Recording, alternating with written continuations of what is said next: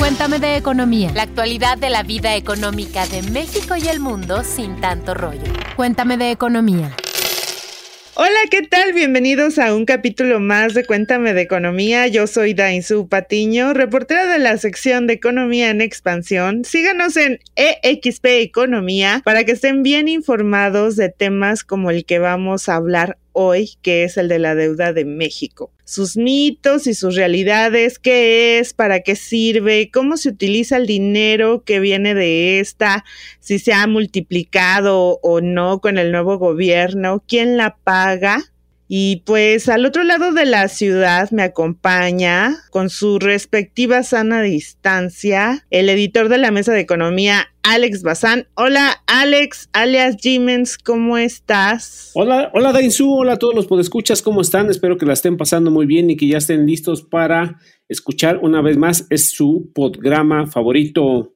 Porque bueno, como tú dices, esas preguntas de a quién le compete el pago de la deuda pública en México, que si es buena, que si es mala, que si ya nos estamos cayendo en el precipicio y nos avientan más, pues quédense porque ahorita vamos a ver y a platicar si en verdad esto es cierto. Y les diremos sobre todo el por qué y para que no caigan sobre todo en fake news, les preparamos esta información con datos precisos y concisos. Así es, Jiménez. Recuerda que aquí siempre tocamos temas que competen a todos y pues simplemente nada más recordarles que el pago de la deuda, la contratación de esta, todo lo que compete con ello, la deuda pública, se paga con los impuestos y con las contribuciones que hacemos nosotros al Estado a través de el pago de impuestos principalmente que se cobra a los bienes, a los servicios y que también cada quincena, cada semana, cada mes se descuenta una parte de nuestro de nuestros ingresos si es que somos asalariados. Entonces, tal vez por eso debería de interesarnos entre otras cosas. En economía, así como las personas tenemos deuda con los bancos, el sector público también tiene préstamos con instituciones bancarias y organismos internacionales, ¿no? Si es que han escuchado hablar del Fondo Monetario Internacional. El dinero que se obtiene de los créditos de la deuda esencialmente es para satisfacer las necesidades del presupuesto público es decir, las necesidades, por ejemplo, de obra pública como carreteras, escuelas, hospitales, ¿no? Y también solamente puede ser para refinanciar deuda ya emitida tener crédito también nos, nos ayuda a generar espacios para el manejo del dinero público, también esto en finanzas personales.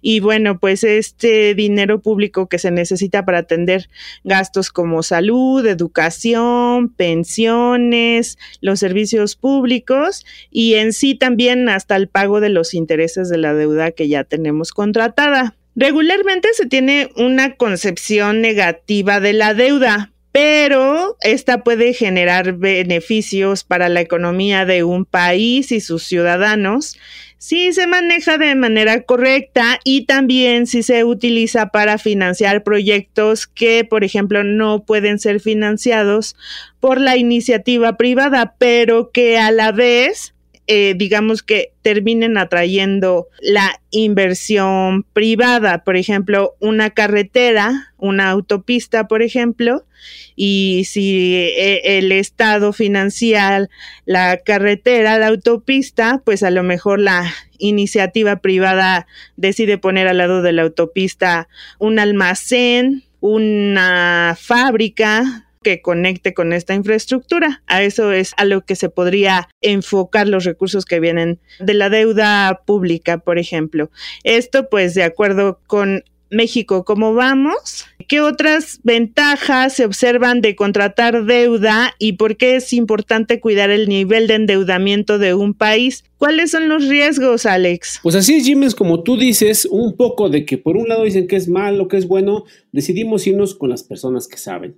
Y al irnos con las personas que saben, encontramos una serie de textos que hizo el Colegio de México que se titulan Los grandes problemas de México, y en el cual hay un texto que se llama El manejo de la deuda pública externa, que lo hizo Jorge Fernández Ruiz, quien es profesor e investigador del Centro de Estudios Económicos del Colegio de México. y en el cual él nos menciona que hay algunas ventajas de contratar deuda, que no, no todo siempre es malo. Pero ¿cuáles son estas ventajas? Bueno, él dice que contratar deuda permite aprovechar oportunidades de inversión rentables, elevando el producto disponible para los habitantes de un país. Obviamente, si hay un proyecto muy interesante y no hay recursos, se puede contratar deuda para que ese proyecto o ese plan rinda frutos en un futuro. Además, un préstamo permite realizar planes que de otra forma no se podrían realizar. Pues recuerden que no, no, no solo es imprimir, imprimir, imprimir dinero, porque como sabemos, eso trae sus consecuencias negativas. ¿No? Además, un gobierno puede obtener recursos adicionales para mitigar los sacrificios en épocas difíciles, a cambio de pagarlos cuando la situación sea más bollante. Ahora, esas son las ventajas, pero también hay otras desventajas o hay factores que afectan cuando uno contrata deuda. Entre ellos, podemos mencionar que puede haber situaciones o, choques en los mercados internacionales de capital y que terminan afectando el crédito que uno hay. Y eso no solamente implica para un Estado, igual si, si, tú lo puedes ver, también puede aplicar para una persona, ¿no? Hay formas arriesgadas para endeudarse. Uno de ellos es eh, que te endeudes a corto plazo o que tu financiamiento o endeudamiento vaya o esté condicionado por etapas. Si yo tengo un proyecto de cinco etapas y la primera no salió como yo esperaba, pues tendremos algún problema. El otro es el riesgo moral, en el cual depende mucho de, si voy a recuperar los recursos de acuerdo a las acciones que hace el deudor. Es decir, si el deudor tiene una, mala fama de que no paga o es inconsistente, pues ya uno sabrá si le presta o no le presta.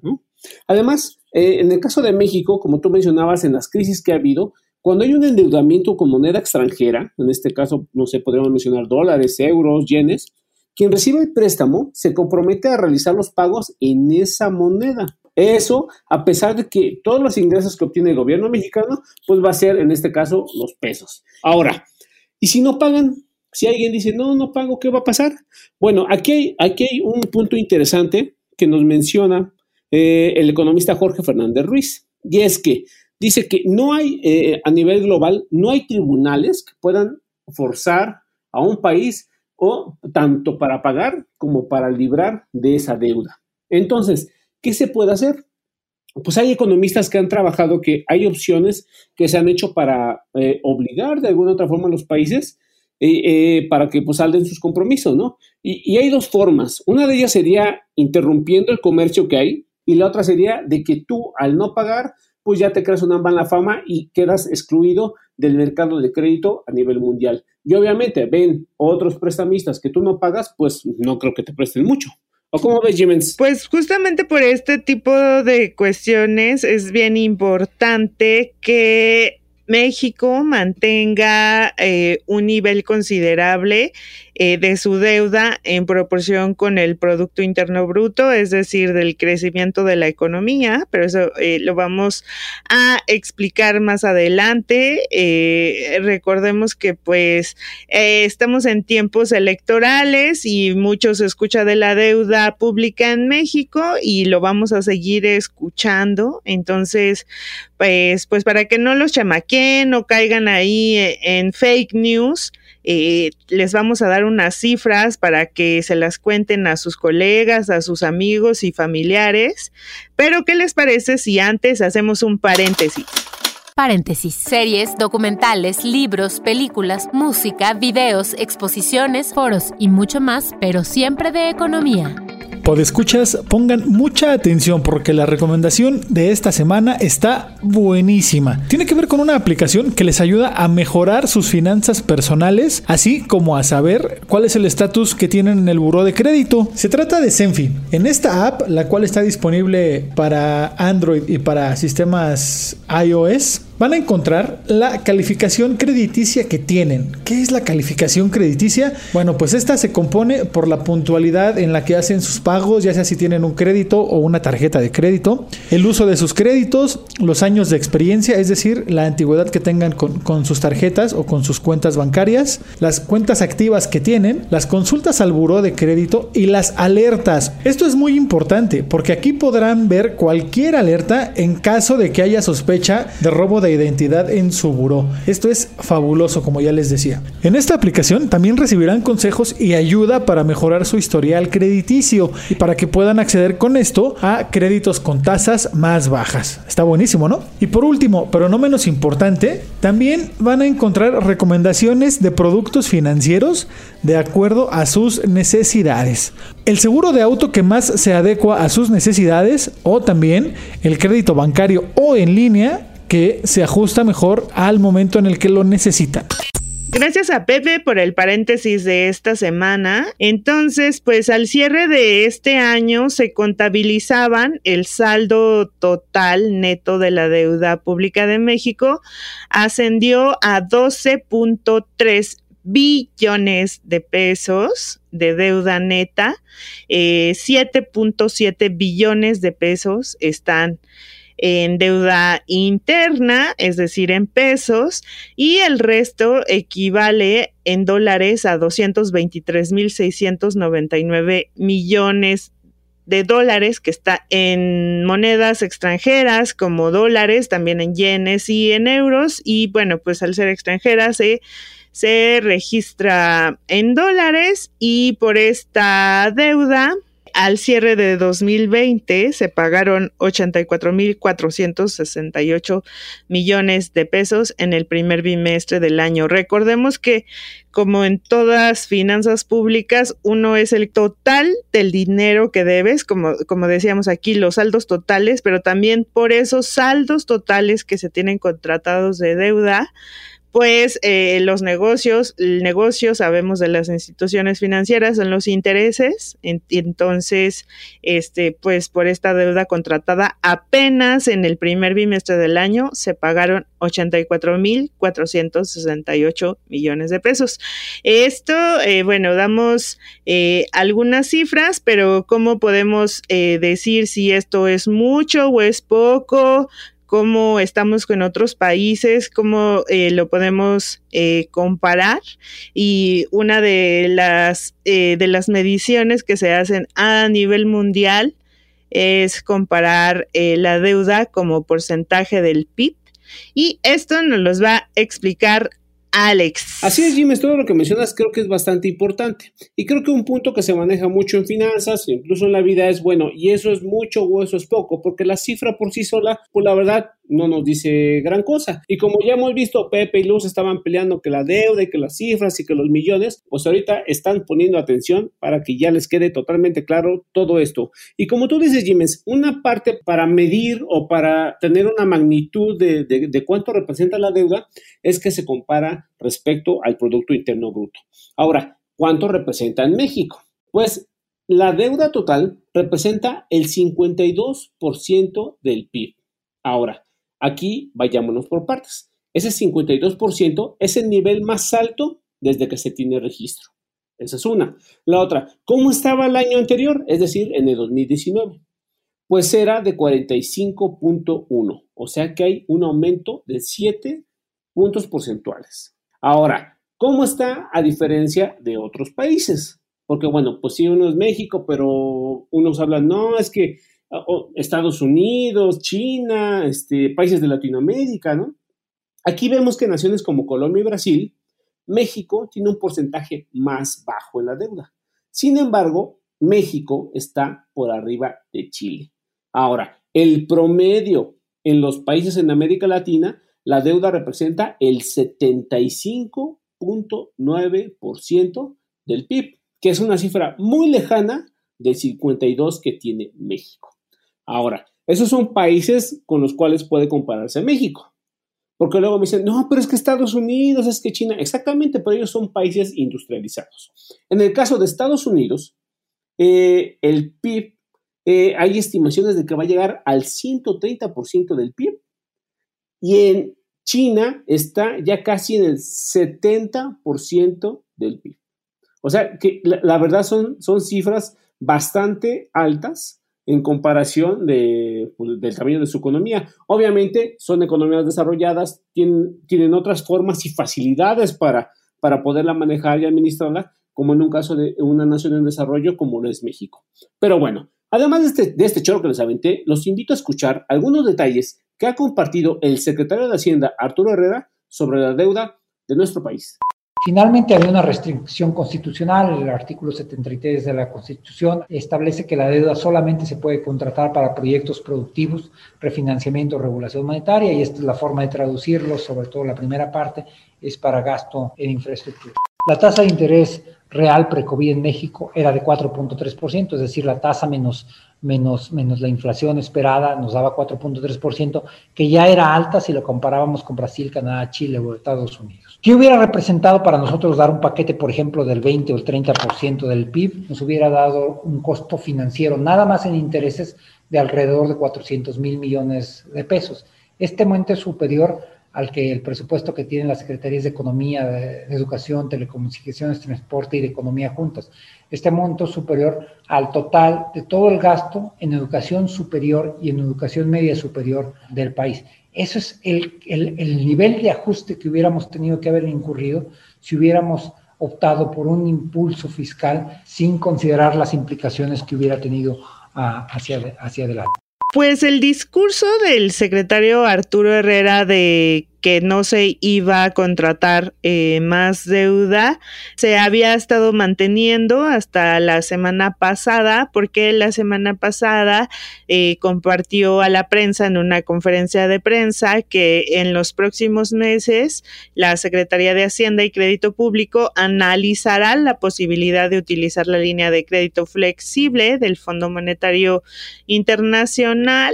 Eh, recursos que pueden ayudar a o se solicitarían para fortalecer eh, las reservas internacionales del país o ayudar en sí al presupuesto público que se ha visto afectado por un menor dinamismo en la recaudación de impuestos, pues como el efecto mismo de la pandemia, ¿no? Recordemos que pues también si hay... Eh, menor consumo, por un menor crecimiento, por la crisis eh, eh, económica, vamos a tener un menor consumo y por ende también el Estado tendría menor llegada de ingresos públicos por el pago de impuestos que se cobran a los productos, a los servicios y a las nóminas, ¿no? Últimamente se han dado a conocer cifras justamente sobre el manejo de la deuda externa y en expansión nosotros hicimos un comparativo de los primeros 27 meses de mandato de los últimos dos presidentes y el actual.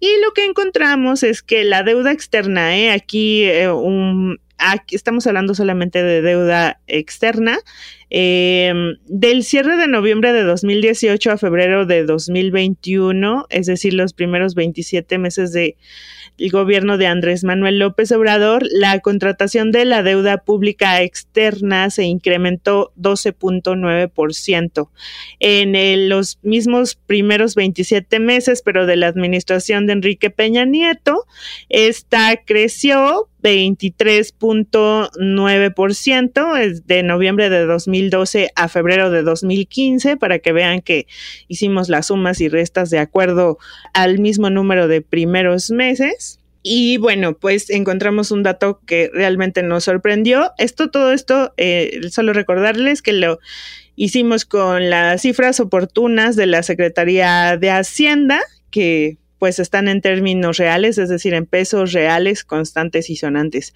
El dato que nos llamó la atención es que durante la administración de Felipe Calderón, en sus 27 meses, en este mismo lapso, está eh, la contratación de la deuda externa creció 67.5% y más o menos como en un periodo, pues, como similar de crisis, ¿no? Eh, aquí 12.9, eh, bueno, digamos, 67.5 de noviembre de 2006 a febrero de 2009 que eh, durante el mandato de Felipe Calderón y que fue cuando fue la crisis de 2008-2009. No, Jimens, entonces aquí creo que sí, sí se refleja mucho el salto que hubo en el cambio de la contratación de la deuda externa cuando fue la crisis de 2009.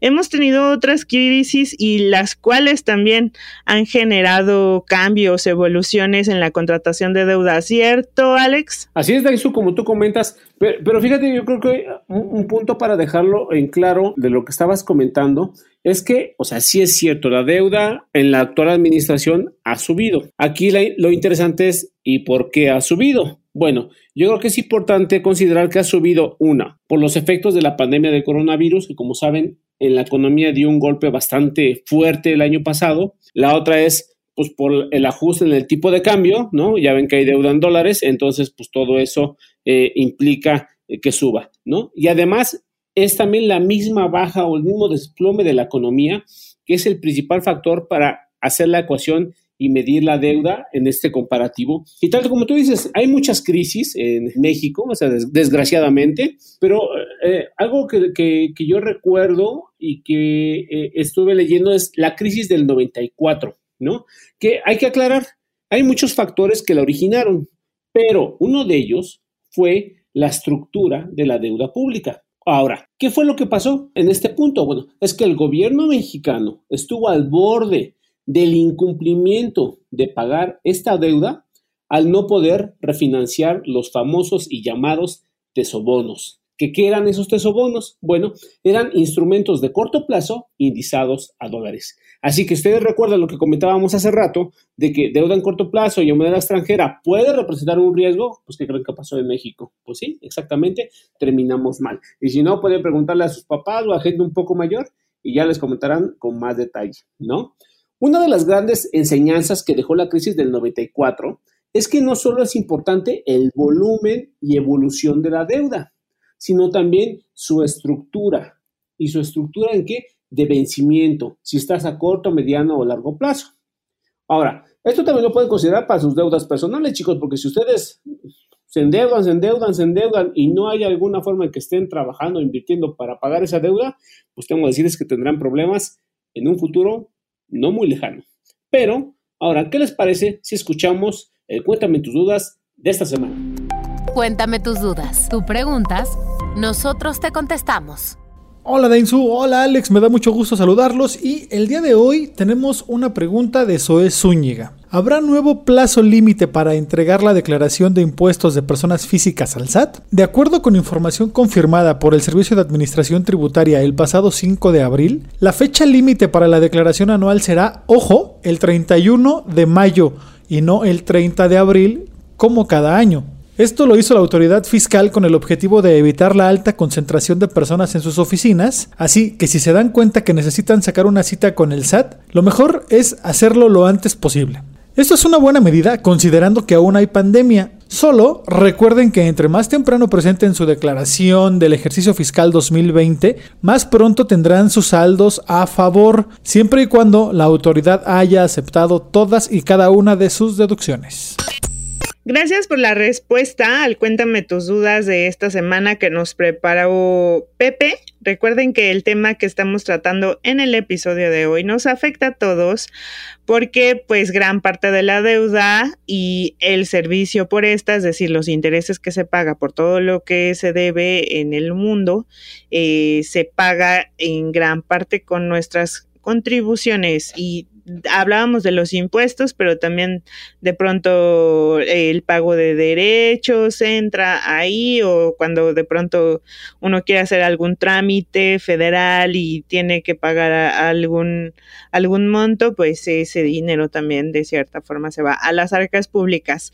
Y pues recordarles que el nivel del crecimiento de la deuda debe también de cuidarse porque eh, si crece demasiado, pues comienza a generar desconfianza por parte de los inversionistas. Entonces, este, empiezan a, generar desconfianza por parte de, eh, de, los inversionistas y si las tasas de interés suben de forma súbita, esperemos que no sea el caso, pues el gobierno puede verse incapacitado para pagarla, ¿no? Por eso es importante que se cuide el, el nivel de deuda en todos sus niveles, yo creo que en todos sus niveles.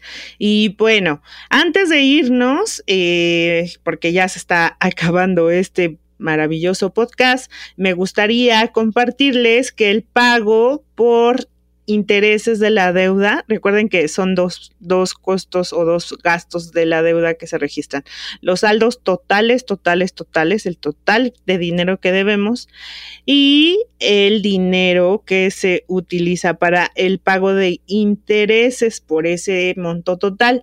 Entonces, este, este incrementa cada año y se calcula cada año en el presupuesto de egresos de la federación, es decir, en el presupuesto público y pues bueno, pues crece cada año y se suma a gastos obligatorios que tiene el sector público y que presionan las finanzas, el dinero público.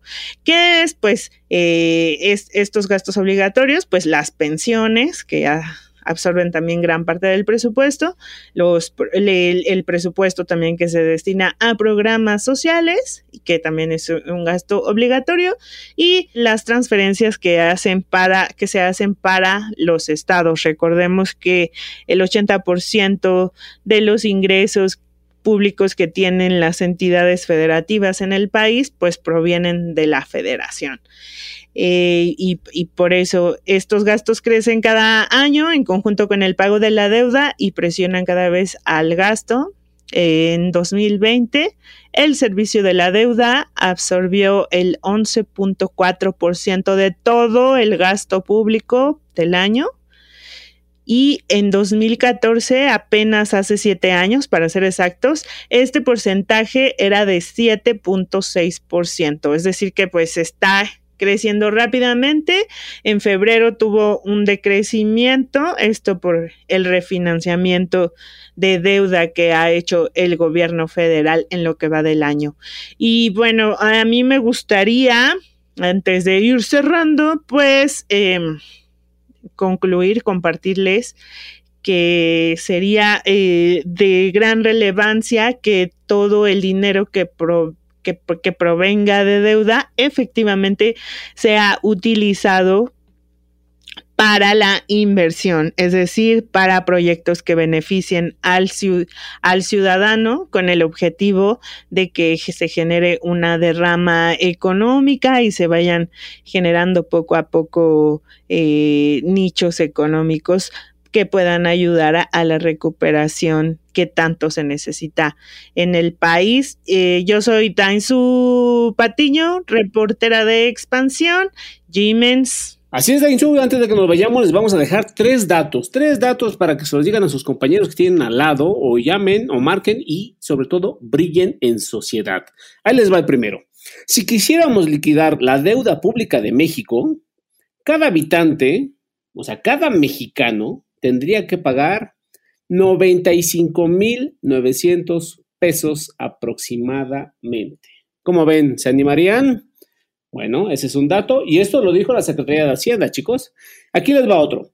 ¿Sabían que el primer incumplimiento de pagos que tuvo México fue en 1828, cuando el gobierno de Guadalupe Victoria intentaba refinanciar deuda en libras esterlinas? Y por último, Colombia fue el primer país de América Latina en obtener un préstamo extranjero en el año de 1822. Así es, estimados podescuchas, como todo lo bueno llega a su fin, este podcast os ha terminado, podéis ir en paz, cuentan con la información para tomar mejores decisiones, cuídense mucho, hagan ejercicio, beban agua, muchas gracias a Dainzu Patiño, muchas gracias a nuestra productora Luz del Carmen, nos escuchamos a la próxima.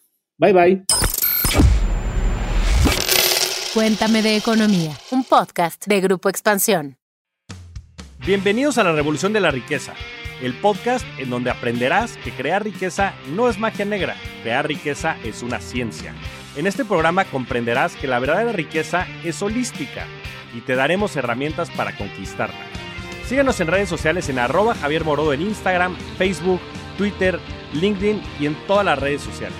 Suscríbete también a mi newsletter en mi página javiermorodo.com, en donde todas las semanas vas a recibir información sobre mercados financieros, negocios, tecnología, well-being, conciencia y también tips para ganar el juego del dinero.